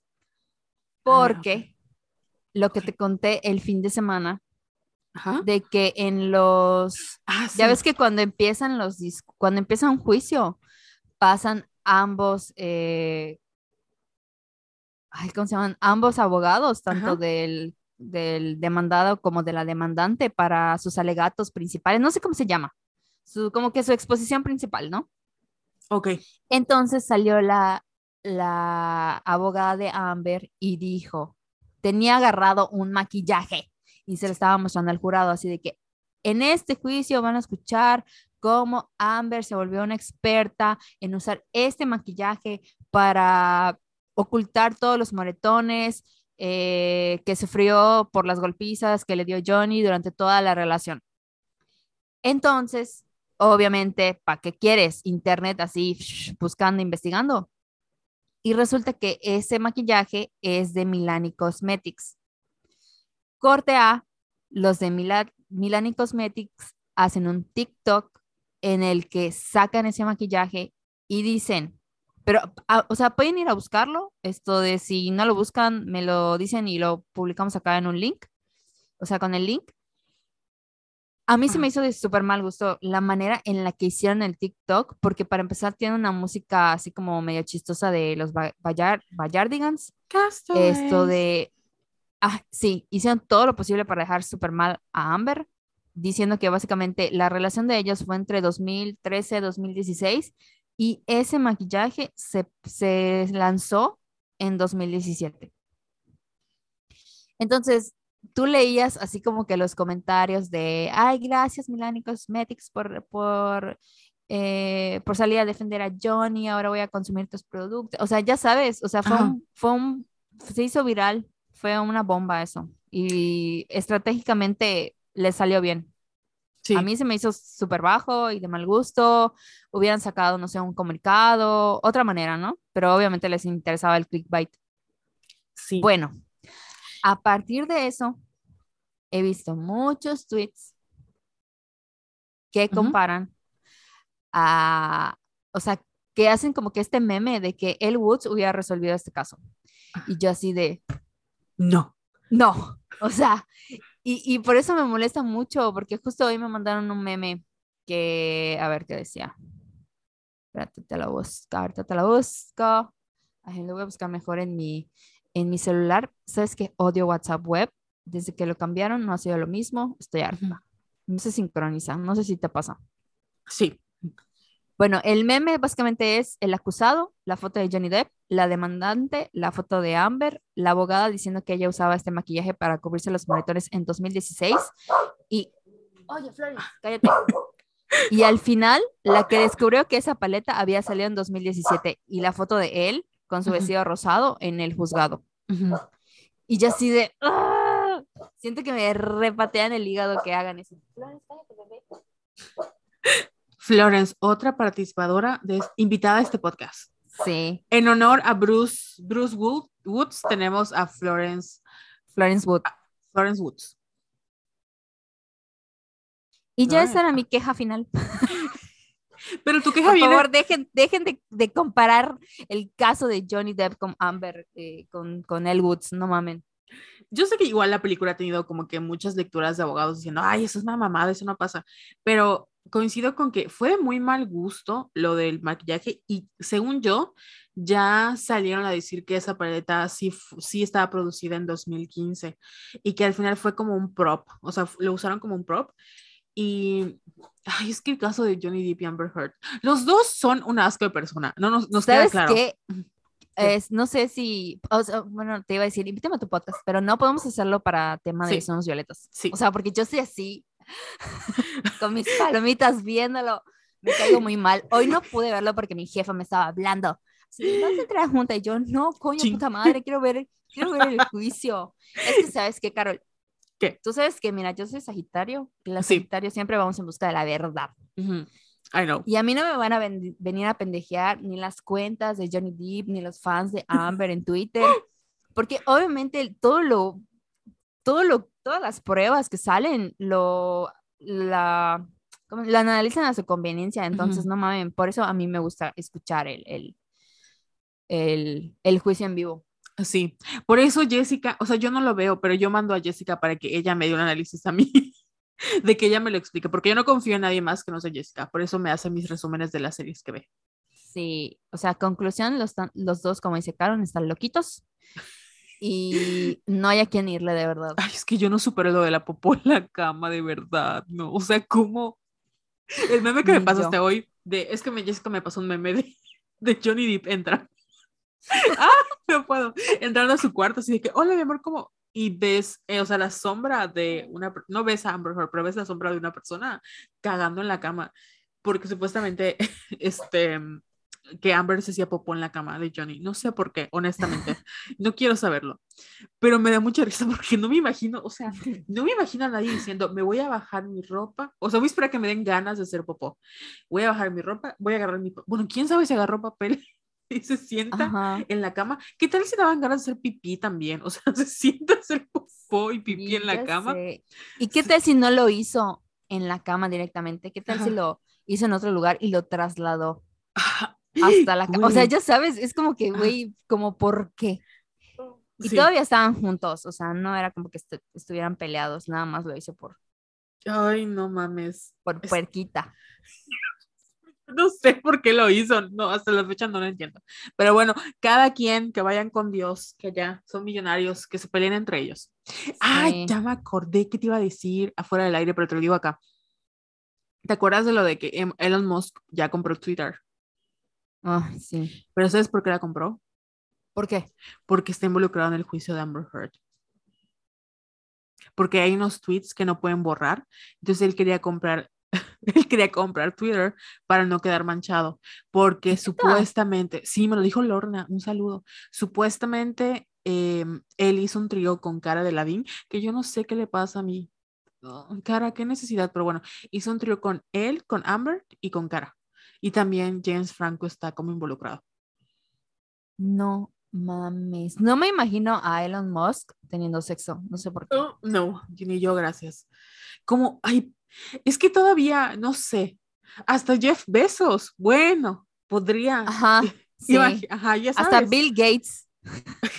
Pero Elon Musk, no sé si estoy siendo discriminadora porque como tiene, creo que tiene Asperger o autismo o algo así. Elon Musk, no. Sí, sí, No, ese es, Entonces, no sé si Zuckerberg, ¿no? No, Mark Zuckerberg solo es un sociópata, pero no. No, eh, estaba poniendo Leon Musk. Ajá. Elon Musk. Elon Musk. No sé si tiene Asperger o nada, pero yo sí no me, ni me dan ganas. De, mm, no. Sí, o sea, no. Eso, eso me gusta mucho de mí, fíjate. O sea, puede venir un güey súper rico, pero si no me gusta, o sea, no vas a entrar, no vas a entrar acá, no vas a entrar. No, my vajayjay, my is secret. Secret. O sea, sagrada. no, no secreta, porque la conocen muchos, ¿no? Pero de que entran pocos, entran pocos. Así es. una vez leí que como uno de los trucos para saber si podrías estar con alguien es que si, si, te imaginas la cara de la persona que te gusta muy cerca de ti sudando y no tienes ningún problema, ok, pero si no, no te gusta. Oye, ya, ya lo busqué, perdón por interrumpir, pero sí, el fundador de Tesla, Elon Musk, uno de los hombres más ricos del mundo, reveló que tiene síndrome de Asperger en el programa de máxima audiencia estadounidense Saturday Night Live. Ah, o sea, pues él lo dijo, él lo dijo. Ah, no sabía. Y no sé si has visto cómo habla. No, nada que tenga que ver con él, me cae muy mal, de verdad. O sea, ajá, como que raro, no sé, no sé. Ah, pues es porque tiene Asperger. O sea, no, el problema no es que tenga Asperger, el problema es que es una horrible persona. Exacto. Y, uy, qué asco. Pero tiene un chingo de hijos. Yo no sabía que tenía como, o sea, pensaba que su hijo con esta mujer que también es muy extraña. Grimes. ándale, pensaba que era el único y no, tiene como otros. ¿De verdad? Sí. Es más, creo que tiene gemelos. Ay, ¿por qué se reproduce? Dios mío. Ayuda. No se escucha nada acá, si te preguntas. Y te lo estás preguntando. Pero sí es muy extraño el Musk. Bueno, el caso es que él compró Twitter porque em, iban hay ciertos tweets que no puede borrar, entonces él quería como que borrarlos, que no se me hace nada extraño, honestamente, y ahorita acaba de, supuestamente ya Twitter es suyo. Yo la verdad no me puedo ir de Twitter porque es mi diario personal, pero pues pues qué chiste ahora. Pues sí. No, no nos vamos a ir, nada más estamos haciendo drama. Ay, sí, es que nos dé el 1% de esos milloncitos que donó. Por favor, somos un acto de caridad. Ayuda. Pero bueno, ya para ir cerrando, porque ya nos desviamos un poquito del tema, eh... ah, pues ya no se me ocurre qué preguntarte. Es que yo tenía planeado como por hacerlo por etapas, pero como siempre la planeación se va por un lado porque empezamos a ver otras cosas. Pero en el caso de El Woods y Legalmente Rubia, ¿crees que haya una película como moderna que en unos 10 años puedas comparar con Legalmente Rubia? Fuck. No, ¿verdad? No sé, no. Mm, o sea, es que es muy, no sé si tal vez porque la vimos a una edad como muy, que éramos muy impresionables, o sea, muy impresionables, sí, impresionables. Por ejemplo, películas como esta, como la de Confesiones de un típico adolescente o la de Un viernes de locos, o la de una princesa, ¿envejecen bien para nosotras o es porque las vimos de muy chiquititas? No sé si en un futuro eh, las generaciones vean como, no, no sé qué otra película. Ahí estoy pensando, pero te juro que no se me viene ninguna a la mente. Es que ya no hay, o sea, es parte del problema que enfrenta la industria de que ya no hay películas dirigidas solo para mujeres. Ya no hay chick flicks, ya no hay romcoms que sean buenas romcoms. Mm. No se me ocurre ninguna, honestamente. Película no, series tal vez. A ver qué serie tú pondrías como que en esta categoría de Ed Ay, pero como, eh, no, es que no hay. No hay, ¿verdad? no hay, no. Como, una comedia. Porque te iba a decir, no sé, Fleabag, pero nada que ver, o sea. No, Fleabag es más como, Fleabag, la primera temporada sí es, bueno, es un drama, pero la segunda sí podría ser una, una comedia romántica. O sea, un drama romántico, pero sí. No es una comedia, pero sí. Es una historia de amor. Qué buena pregunta. Qué buena pregunta, ¿verdad? Ustedes en los comentarios coméntenos si hay alguna película que consideran que sea así como icónica, porque yo tal vez, pero no estoy muy segura, la de Booksmart que dirigió Olivia Wilde. Esa no la he visto. Yo Tengo que verla. Poco la he visto. La vamos a ver. Sí. Lejos de eso, creo que no hay ninguna, ninguna otra que yo que diga, ah, estuvo buenísima por siempre. No, cero, cero. Pero bueno. Seguro luego se nos va a acordar y vamos a decir, ah, puta madre, era esta. Lo pondremos en los comentarios. Sí. Perdón, ¿Qué más? Sueño. Yo medio sueño. Es que todo el día he estado trabajando. Pero bueno, este ha sido como el primer episodio. Sé que se escucha muy apresurado y así como que, oh, oh, oh, estamos información.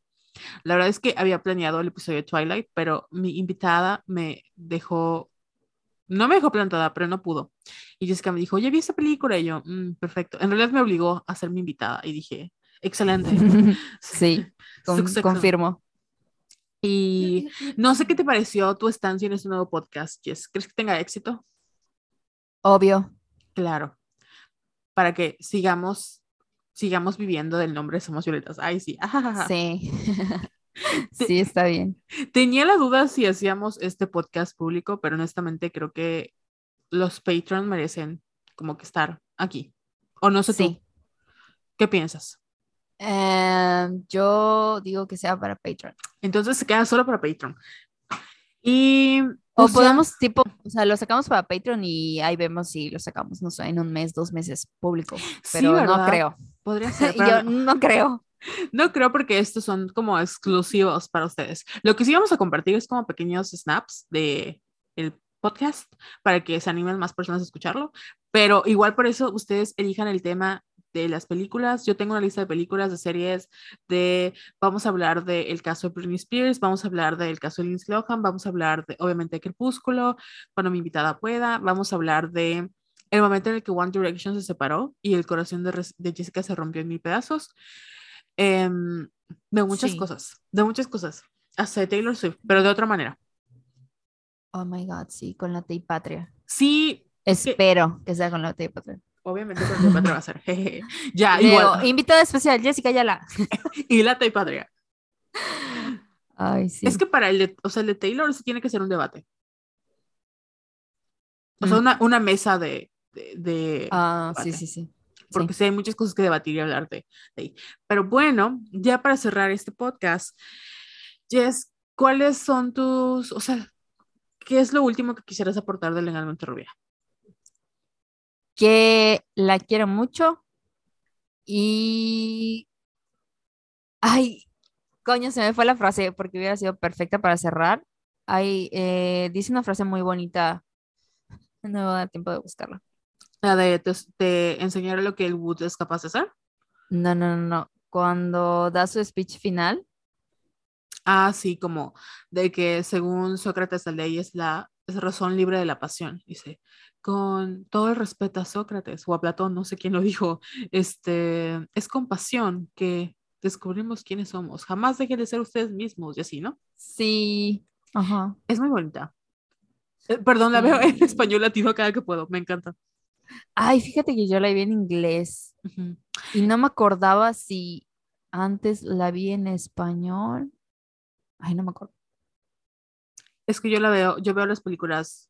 Para que yo vea una película tengo que ver dos veces, en inglés y en español, porque hay cosas icónicas que pasan en español y cosas icónicas que pasan en inglés. Oh, sí debería de hacer. Tengo un problema también, estoy enferma. Se llama ansiedad. Sí. Pero bueno, ¿qué? Nada, no lo busqué. Hace rato ya lo, ya lo tenía abierto, maldita sea. Ni modos. Este fue el primer episodio, fue un experimento de su nuevo podcast. vamos a hablar de cosas bonitas, no vamos a hablar de cosas feas. Solo Jessica porque quería hablar del juicio de Johnny, del juicio de Johnny Depp, Johnny Depp, que entraba muy ad hoc. Deberíamos hablar de Winona y su. Sí, la quiero mucho también. Es como que mi icono de los noventas. Y todo lo que le pasó a Winona. Ah, no mames, es cierto. Porque también... Ay, pero igual quiero hablar del, del... ¿Sabes? Cuando vamos a, vamos a hacer para Violetas el de Johnny Depp, pero cuando ya se acabe el juicio. Ok. Porque no sabes el escándalo que va a ser ¿Quién? si pierde este caso Johnny Depp. Es que pierde este, este juicio. O sea, no, no, no, van a estar inmamables las fans. Es que en realidad este juicio es de difamación porque Amber ya había ganado un juicio. O sea, Amber. Eh, mm, no. Sí, era un. Es, es Johnny Depp es declarado por un juez como golpeador de mujeres. Ah, pero ese es el. Es que realmente no había. O sea, Amber nunca lo denunció como tal. El juicio pasado fue de Johnny Depp versus The Sun, el periódico este de. Ajá. Ah, ok. Inglés muy famoso. Y la perdió. Perdió Johnny Depp ese, ese juicio. ¿Y, por, ¿Y cómo es que le ordenaron a Johnny Depp darle 50 millones a Amber? ¿Qué es lo que están peleando supuestamente? No, o sea, la está demandando ahorita por defamación por 50 millones de dólares. O sea, si, si gana Johnny, Amber le va a dar 50 millones de dólares en compensación. Y ahorita que la demandó Johnny, Amber lo contrademandó por 100 millones de dólares. ¡Ah! o sea, está un cagadero. Pero eso es lo que te digo, o sea, Johnny Depp ahorita quiere venganza. O sea, porque ya ves que sí lo cancelaron y lo sacaron de Animales Fantásticos y de Piratas del Caribe. O sea, entre comillas sí le afectó, ¿no? Su carrera. Entonces, ahorita por eso demandó a Amber por difamación. Realmente no, no es, o sea, como no hay muchas pruebas de que la haya golpeado o no, por eso como que Johnny tiene mucha ventaja. Ajá. Porque solo es por difamación, no, no, el juicio no consiste en demostrar si Johnny Depp sí la golpeó. Obviamente se enfoca en eso, pero no, realmente no. Está difícil, porque los juicios por difamación difícilmente se ganan. Sí, por eso te digo que si lo llega a perder, puta. Sí. ¿Para qué quieres? O sea, entras a las, a las, ¿cómo se llama? Los trending topics de Twitter y lleva Amber Heard como una semana ahí. Obviamente todo el mundo mentándole la madre. Carla, Luna, Carla Panini debe estar agradecida. Sí, sí. De que ya. Oye, te iba a comentar también, ya como último punto en este tema, que hay muchos astrólogos mencionando como Johnny Depp tiene su retorno de Saturno y es en Libra en Libra, o sea, no, perdón, no en Libra, en su casa 7, que es la casa de las relaciones. Y también este, en Amber Heard tiene, bueno, no, sé cómo están, el caso es que los dos tienen como mucha influencia Tauro y tienen como movidas muy impresionantes en, cuanto a, en cuanto a sus cartas. Y sí, o sea, como que este juicio ya estaba, no en este caso, o sea, no así predestinado, pero sí se, va a ser un parteaguas para ellos ahorita. Ay, ojalá ya se acabe. Ya, yo ya estoy. O sea, es que lo disfruto, pero al mismo tiempo es como que, ay, ya. Pero es que la verdad me entretiene mucho. O sea, por ejemplo, ahorita voy. Ay, tú tienes que subir el episodio porque yo no estoy grabando. Pero ahorita que yo me acuesto en mi amaquita, o sea, yo ya tengo las cuentas a las que sigo que hacen como que todo el resumen y me pongo a leer hilos kilométricos, Carol, así. ¿Por qué? Y si le, además le agregamos que me tardo en enviarte mensajes así de audios de que no mames, hoy pasó esto. o sea, como le invierto como dos horas de mi día a Johnny Depp y a Amber. Güey, ¿para qué? No más. Está bien, está bien, yo no te juzgo. Al contrario, a mí cuéntame el chisme. Sí, me estás juzgando, sí, me estás juzgando. O sea, no te juzgo a ti, juzgo como al, a lo que, o sea, el en sí, güey, qué huevas, son millonarios, que hagan lo que quieran. Pero, y porque me caga que sé que a raíz de esto muchos hombres van a decir, ay, las mujeres también mienten, chinga tu madre, güey. Pero bueno, no vamos a hablar de cosas feas. Entonces, así que el próximo episodio Somos Violetas, no, no el próximo porque tenemos que esperar a que acabe el juicio. Prepárense para Jess, la experta en juicios, oh licenciada, graduada de Harvard University y Twitter University eh, y TikTok University. Wadi University. Wadi, no, ¿cómo sería? A, no, U-I-D-A. Sí. Why. Bueno, Wadi. Wadi. Wadi. Wadi. Wadi University. Jessica Ayala de Paris va a hablar del juicio de Johnny Depp versus Amber Heard y de cómo el pobre Johnny Depp está, pero va a perder, no, va a ganar 50 millones porque la loca de Amber Heard está loca. Conclusión, en conclusión. Sí, sí, con mucho gusto les voy a platicar. Y bueno, aquí ya saben tus redes, así que no tienes que repetirlas, pero... Arroba Yesaya. pero bienvenida, repítelas, repítelas. Arroba Yesaya las 17, gracias. Y yo soy arroba Venus en, Pisces en todas mis redes. Arroba. Les voy a decir arroba poder inspira poder. Sigan esa cuenta para que ya. Que es la cuenta donde soy community, pero la verdad, ahí está, un poquillo abandonadilla. Pero ahí voy, espero que no me corte. Abandonadilla tienes a Violetas gracias a esa cuenta. Güey, claro que no. Hoy subí un meme. Carol Stephanie. ¿Hace cuánto que no subías un meme a sus Violetas? Jessica, ya. ¿Hace cuánto? No, ya vámonos porque va a empezar el pleito acá. No, pero tienes razón. Hoy igual abrí otra vez el canal de Telegram, que se me había olvidado que estaba ahí porque quité Telegram de mi teléfono, pero ya gracias a Diosita, ya lo tengo otra vez. Y pues nada, ahí pásense a escuchar nuestros, bueno, a leer nuestros mensajes, no sé si escuchar. No van a ser exclusivos como acá, pero sí les vamos a hacer como pequeños comentarios porque sí nos dijeron que, que ya las habíamos abandonado porque ahora nos interesa nada más el dinero. Perdón por querer sobrevivir en este mundo horrible. Vendidas. Jessica, Vendidas, ayer, de mañana, Jessica y Carol venden Somos Violetas Elon Musk. Oye. Güey, sabes que sí lo hago, perdón, pero sí lo hago. Hacemos, o sea, se lo vendemos a Elon Musk y hacemos otra cuenta, o sea, somos violentas, ya, X, no sé cuál ya. Total, ni tiene trademark. Este, pero bueno, ya. Eh, esto es todo por Ay, lo peor es que yo estoy acá y tengo un chingo de trabajo. Entonces, adiós. Bueno, Amix, esto ha sido todo por hoy. Nos vemos. Nos. Mm, próximamente. Próximamente, porque no sé cuándo va a salir mi, mi invitada o invitada. Y nos vemos próximamente. Espero que nos vean sus comentarios. Cuídense mucho. Saludos. Bye. Gracias, Jessica, por ser mi primera invitada. De nada, fue un placer. Te volveré a invitar si no tengo otro invitado. Va, está bien. Amenazada. Sí. Bye. Bye.